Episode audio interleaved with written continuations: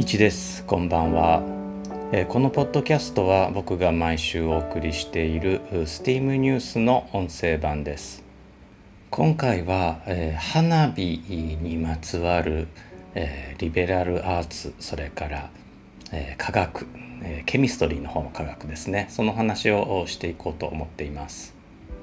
夏といえば花火なんですが今年はというか、まあ、今年も花火大会の中止が相次いでいます線香花火ぐらいは楽しみたいところなんですが、まあ、屋内だとそれも難しいということで、えー、ここは一つですね一番大事なところは想像で補う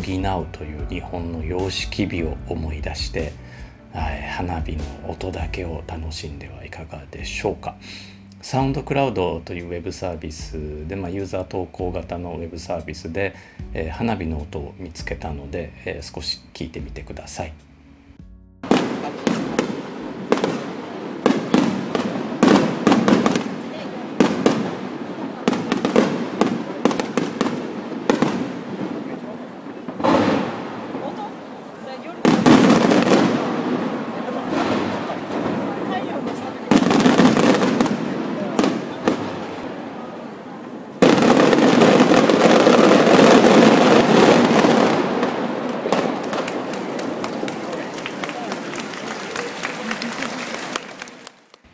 いや花火っていいですね、えー、概要欄に、えー、今お送りした音源へのリンクも貼っておりますのでよかったらご覧になってください、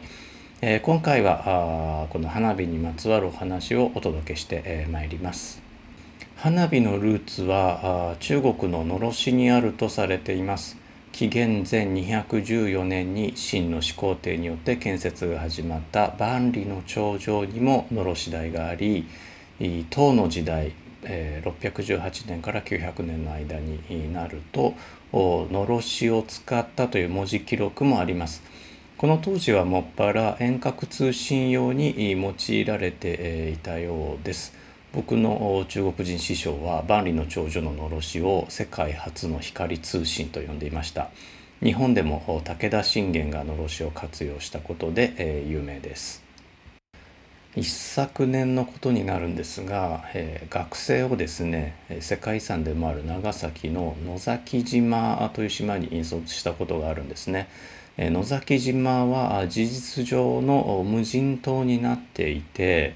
まあ、緊急時ですね、えー、近隣の、まあ、お隣の小値賀島に船を呼ばないと、まあ、脱出できないんですね。えー、もちろん電気のない島ですから、まあ、学生にはこう連絡手段をね、え教えておかないといけなくてでのろしの上げ方を、え教えておきました昼用と夜用と2種類です。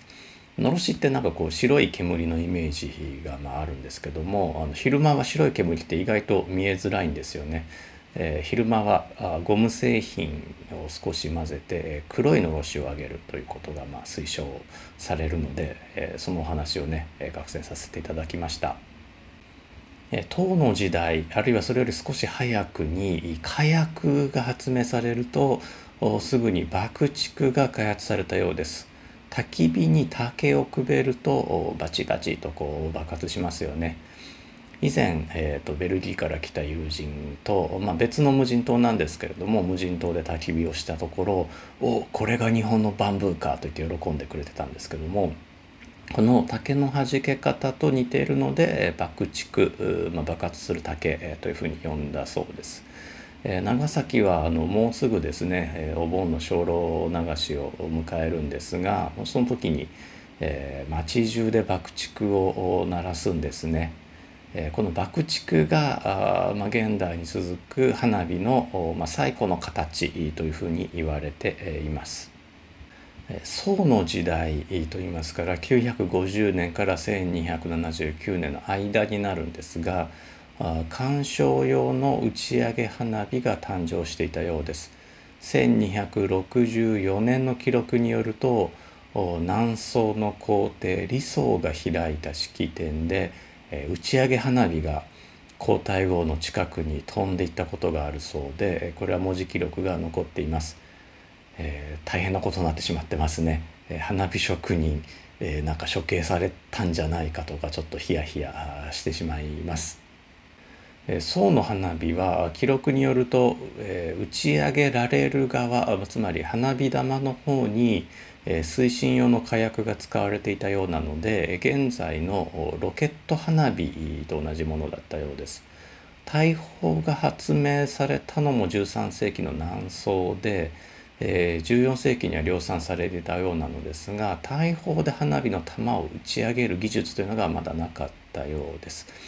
花火玉を包む和紙さえあれば大砲よりは花火打ち上げ花火の方がですね、え技術的難易度は低いようなので、まあ、おそらくコストとニーズが合わなかったのかもしれないです。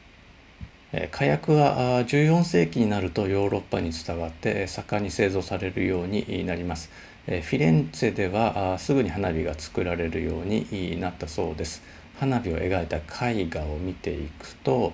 まあ、花火をあらかじめ模様に沿って固定しておく仕掛け花火それから筒から火花を吹き上げる吹き出し花火が長い間主流だったようです日本人が火薬に接したのは13世紀の元寇の時に使われた鉄炮もうこれ鉄砲のことですねあのただ今の鉄砲とは違って手榴弾のようなものだったんですがこの鉄炮え、これは日本は一方的に使われただけでした。え、おそらく手あるいは投石機カタパルトを使って投げられたのではないかと言われています。えー、長崎県の海中から実物が見つかっています。原稿の時に使われた鉄ハの実物が見つかっています。火薬の製造技術なんですがこれはヨーロッパと同じく14世紀頃日本に伝えられて16世紀の鉄砲伝来以降本格的に製造されるようになりましたこの時代の火薬は全て黒色火薬という火薬で、えー、木炭硫黄それから硝石。これは硝酸カリウムのことなんですけどもこの3つを混ぜたものなんですね。木炭と硫黄は日本には売るほどあったんです、えー、木炭というのはあの木材を蒸して作るので、まあ、木材日本にたくさんありました。硫黄はあの日本火山大国なのであの非常にたくさん、え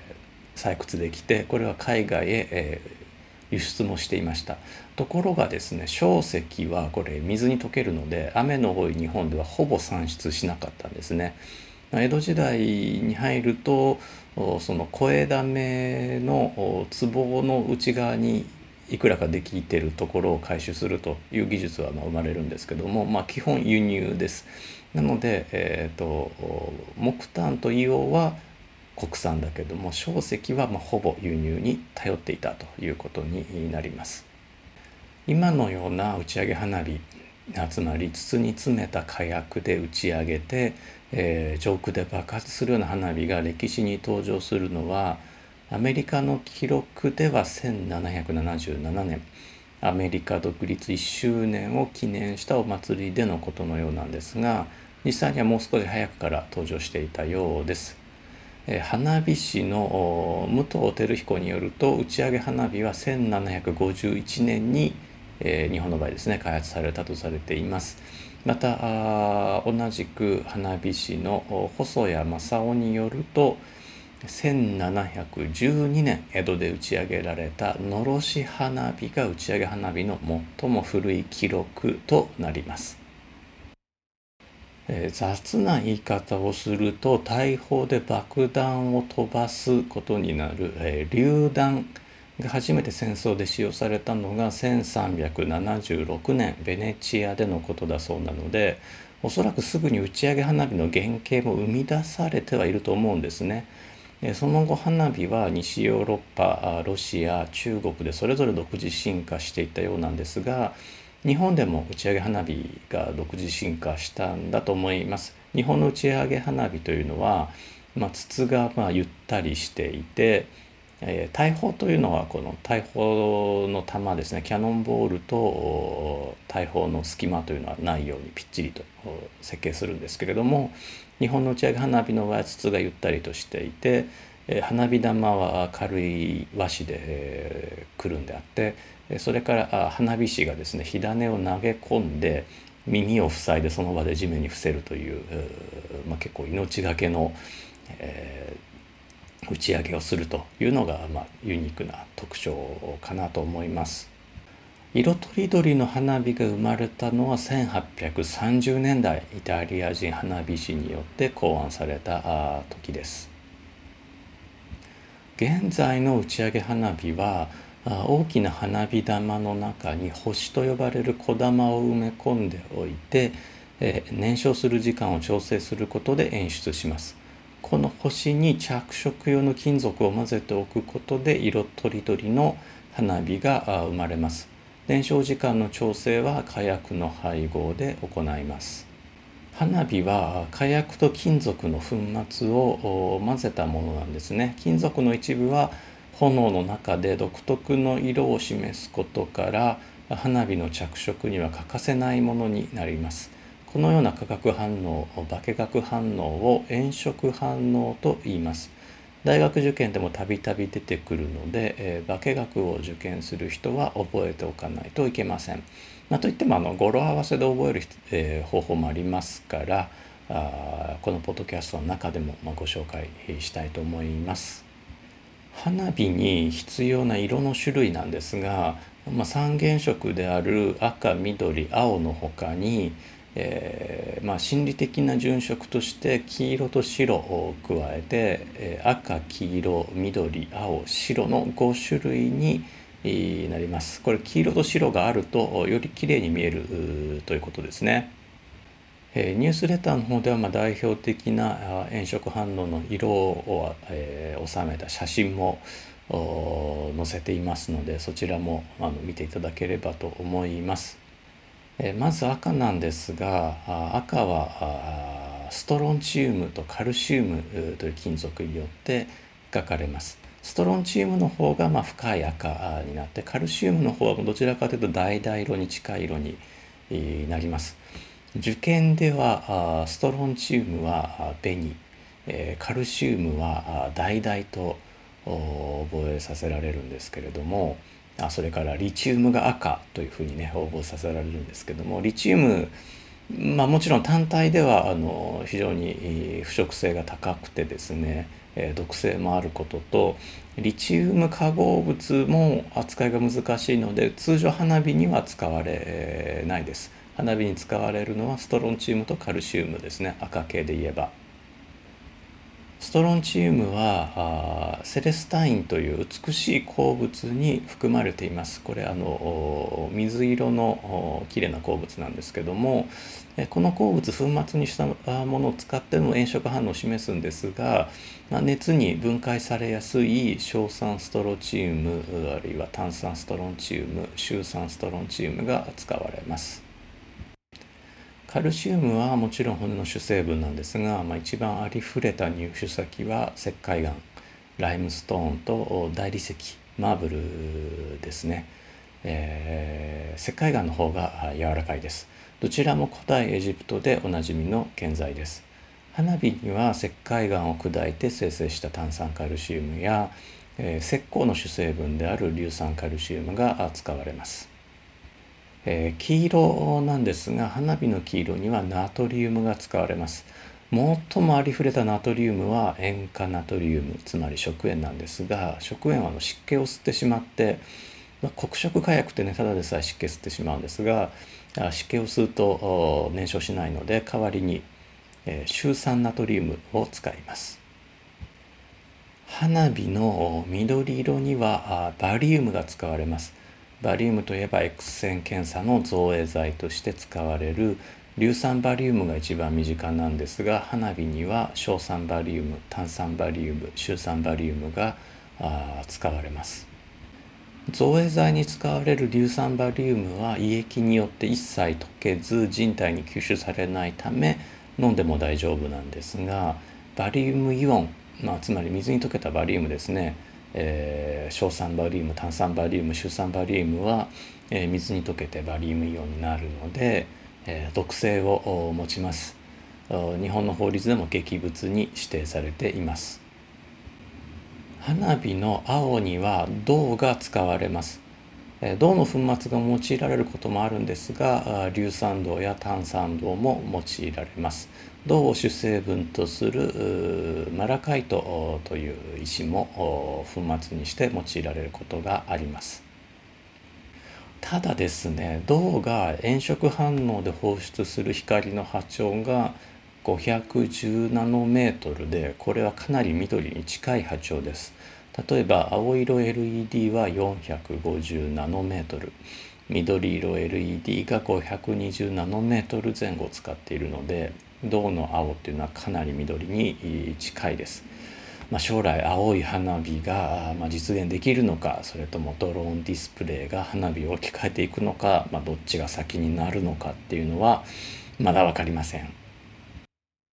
花火で白色を出すためにアルミニウムやマグネシウムの粉末を使って高温の火炎を作ることが行われています。これは炎色反応ではなくて炎の温度が高いほど青白くなるという物理現象を利用したものです。で少し番外編なんですけれども花火というのはま見て楽しむものなんですけども実は目に見えない花火もあります。これは赤外線を出す花火なんですね。赤外線を出すためには硝酸セシウムが使われます。まあ、どうしてわざわざ目に見えない花火を作る必要があるかというとこれはあの軍用なんだそうですね。あの赤外線を追いかけるミサイルなんかをそらすために使われる花火だそうです。さて、えー、炎色反応の覚え方です、えー、受験生の皆さんは是非、えー、ご利用いただければと思います。これですねどんな語呂合わせかというと、えー、リアカーなき慶村動力借りるとするもくれない馬力で行こう、うん、なんかちょっと無理のある日本語なんですがもう一回言いますね。リアカーなき軽村動力借りるとするもくれない馬力で行こう。えこれどういう意味かというと、えリアカーというのがリチウム赤っていう意味です。でリアカーナキのナキはナトリウム黄色。で K 村はカリウム K が紫。動力は銅が緑、えー、カリル糖っていうのはカーでカルシウムですね。糖で、えー、糖、えー、橙という字あの漢字で書くと糖という字になりますね、えー、カルシウムで橙えー、するもくれないというのがストロンチウム SR がくれない紅色ですね。馬力でいこうというのはバリウムが、えー、黄緑色で、えー、馬力の力というのは力と読みますから馬力をバリウム力というふうに覚えるわけですね、まあ、かなり苦しい語呂合わせなんですが、まあ、これ僕が受験した頃とあんまり変わってないですこれあの調べて、えー、2020年前後のウェブページで、え見つけたんですけどもこんなことが書いてありました。え原子に関する知識だけでは炎色反応を導けないのでもうこれは語呂合わせだろうと何だろうと覚えるしかないです。受験の、え受験生の皆さんですね頑張ってください。え最後に花火のもう一つの使い方というお話をねさせていただきたいと思います。打ち上げ花火は中心部に割り火薬と呼ばれる火薬が仕込んであってこの火薬が周囲の星を吹き飛ばす外に吹き飛ばすことできれいに広がるように作られています逆にこの割り火薬を花火の周囲に配置しておくと内側に向かって一気に圧力をかけることができます、えー、つまり内側に向かって爆発する花火を作ることができるんですね、えー、これを爆縮と言います。爆発して縮めるので爆縮と言います。ムラなく爆縮を実現するためには周囲の火薬を完璧に同じタイミングでムラなく点火する必要があります。また燃焼は同時に中心部に到達しなければならないんですね。これは非常に厄介な制約条件でよほどのことがない限りこんな爆縮を、えー、しようという動機はありません。しかし人類史において一度だけこの問題をクリアする必要が生まれたんです、えー、それは何かというとアメリカによるえー、原爆開発です。プルトニウム原爆では放射性物質であるプルトニウム239の弾を、火薬で包み込みます。そして爆縮を用いてプルトニウム239を一瞬で圧縮します。圧縮されたプルトニウム239は超臨界と呼ばれる状態になり核爆発を起こします。コンピューターのない時代この厄介な計算を成し遂げたのは火星人とも呼ばれた異能の人ジョン・フォン・ノイマンでした。最初のプルトニウム原爆は1945年7月16日アメリカのニューメキシコ州で行われたトリニティ実験によって爆発しました。2個目のプルトニウム原爆は同年8月9日長崎市に投下されました。アメリカの核開発に絶大な貢献をしたフォン・ノイマンも核兵器による被爆によって命を落としています。まあ、戦争による被爆というと、まあ、日本が唯一の被爆国というイメージで語られることが多いんですが実際には原爆を落とした側のアメリカもですねもちろんその、えー、オペレーターたちですねあの爆撃機に乗っていたあパイロットエンジニアオペレーターたちそれから、えー、核開発に関わったアメリカの頭脳たち物理学者たちも、えー、被爆して命を落としています。